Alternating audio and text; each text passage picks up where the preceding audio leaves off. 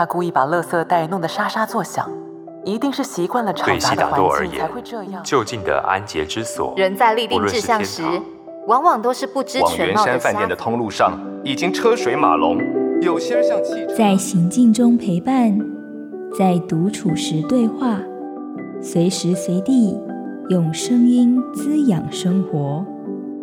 一周听一本有声书。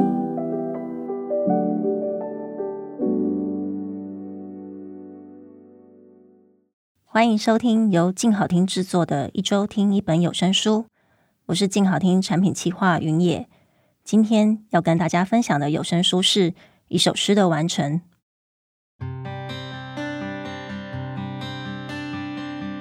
一首诗的完成呢，是文学大师杨牧的经典之作，也是静好听跟红帆书店第一次合作录制的有声书。担任朗读的人是声音主播郭时弟。这本书在推出之后颇受好评，诗人陈昌远曾经评论过，在没有书的情况之下，一字一句都听得分明。杨牧在一首诗的完成书中有一篇社会参与，提到他那些年时常挂怀的心事，他是这么写的：如何以诗作为我们的凭借，参与社会活动，体验生息。有效地贡献我们的力量，同时维持了艺术家的理想。而在某一重要关头，尚且全身而退，不被动的为浩荡浊流所吞，或主动地变成权力斗争的打手，为虎作伥，遂失去了当初所谓参与的原意。这篇文章是杨牧在一九八六年十一月完成的。呃，他跟有声书推出的二零二二年十一月相隔了三十六年。然而，就像其他在这一本书里面出现的文章，杨牧的文字读在我们后生晚辈的心里，其实是没有时代感的，也不用说是有违和感，因为你就很能够从他的文字里面直接的感受到他想要透过书信体的格式，将他一生所学所闻。所感所想与大众分享的热情跟理念，在录音的最后两天，呃，十月的台北在下旬竟然下起了大风大雨，但是包括主播、录音师以及我，却因为杨牧的这些文字感到充满了动力。然后当时我们就讨论了起来，就觉得说，嗯，就是因为有这样子的前人，他写下了他的心情，然后也让我们印证到说。为什么我们现在会在这里制作有声书？呃，接下来我想要介绍一下这一本书的主播郭时地。大家可能听了这一本书之后，会觉得说：“哇，他的断句呀，跟他在念的 tempo 真的是非常的优美。”那他是不是一个读文学出身的人呢？但其实不是，他是理工出身的。我还记得第一次在静好听听到他的作品，就是《办公室风云》。那我当时对于他把这一本以电商题材的现代小说表现得活灵活现，感到非常的欣赏，因为这本书真的是被他念得非常的好笑。那之后呢，我们终于在红房子圆山大饭店的当时与此刻这本有声书第一次合作。他那时候就为了十位男性受访者的声音特色做足了功课。那我自己感觉到说，哎，这个年轻人他其实时常会因为他所面临到的不同挑战去调整他的表现方式。那其实是非常棒的一个展演，这样子。那这次在一首诗的完成里面，他非常沉着的发挥了在语言还有音韵上的功夫。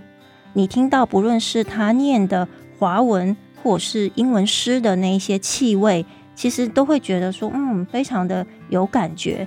那也因为他的这样子的表现，让这本书整体听感上的吸收加分了不少。最后，我们来谈一下这本有声书的另外一个大亮点，就是我们特别邀请到了杨家贤老师，他来录制有声导读。杨家贤老师他自己本身对杨牧老师也是非常熟悉的一个人，所以相信听众在听过了家贤老师的导读之后呢，也会对于杨牧之所以成为杨牧有更多的认识。然后另外就是在聆听一首诗的完成，甚至后面我们推出的其他三本杨牧的书的时候，也更能够体会到杨牧他文思的饱满以及宽宏的态度。接下来就让我们来听听由声音主播郭时地所诠释的一首诗的完成。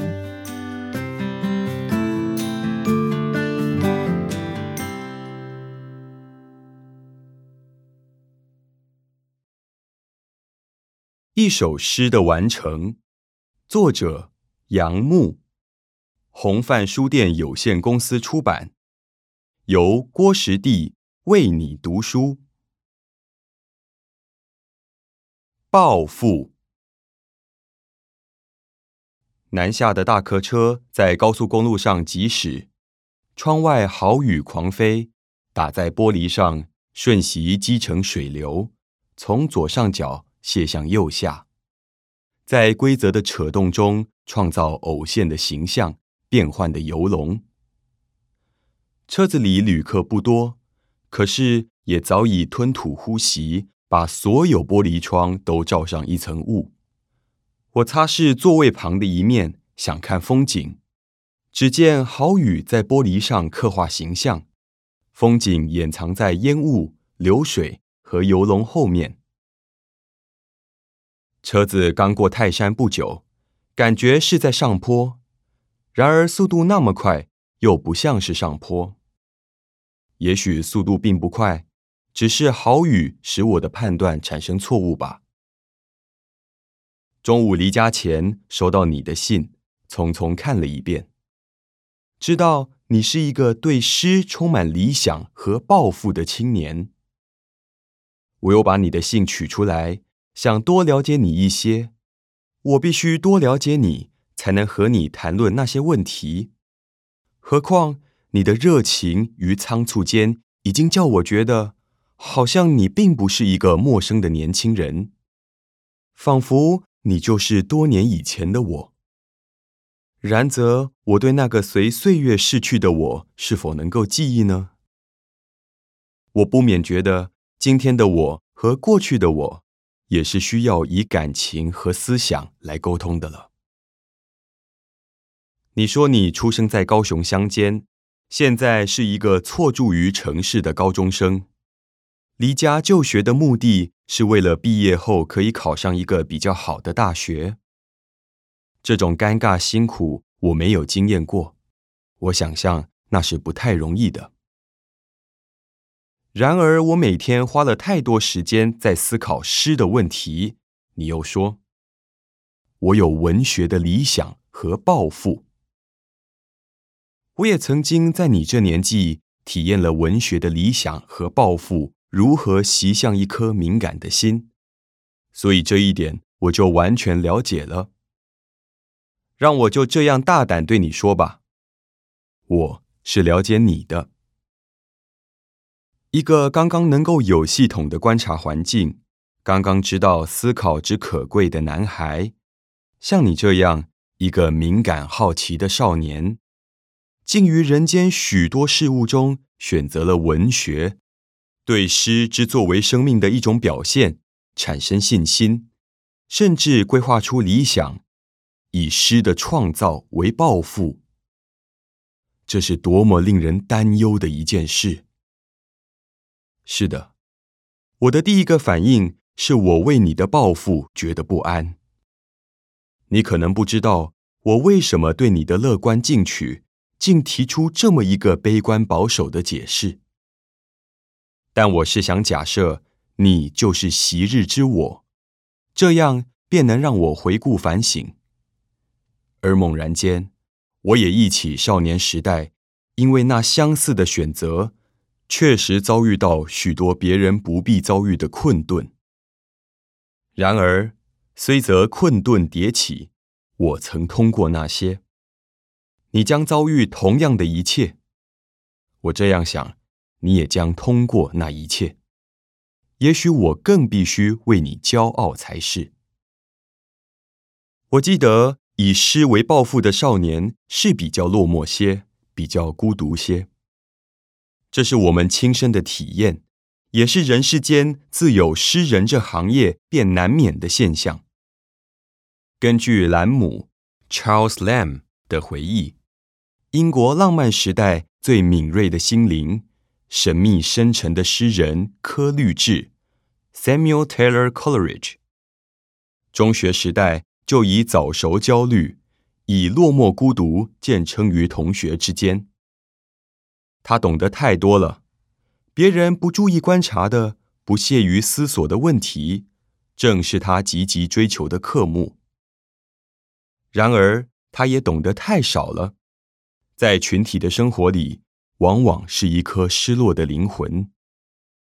少年诗人行走于熙攘的校园，似乎未曾参与那校园，因为他活在另外一个世界。他急于规划建制的理想世界，可是规划一个理想、建制一个可以生息于斯的世界，谈何容易？他是现实活动的局外人，却是幻想国度的主宰。他虚实往返于自我的内心，冲突着，日以继夜地交战着。这一切提升了他精神的层次，却磨损了他的健康。柯律治进了剑桥大学以后，同样无法接受一般英国绅士所追求的学院生活。他的知识比别的学生丰富，他的感触比别的学生深刻，可是他不适合接受任何僵化的制度。终其一生，他是一个敏感博学的，却又绝对孤独的理想主义者，不能见容于凡夫俗子。他在文学史上占了重要一席位，可是他遭遇了太多的打击，太多的挫折。你怕不怕打击？怕不怕挫折？你能坚持一生维护你的理想，施展你的抱负吗？我想你一定回答说：“我能。”想听。爱听就在静好听。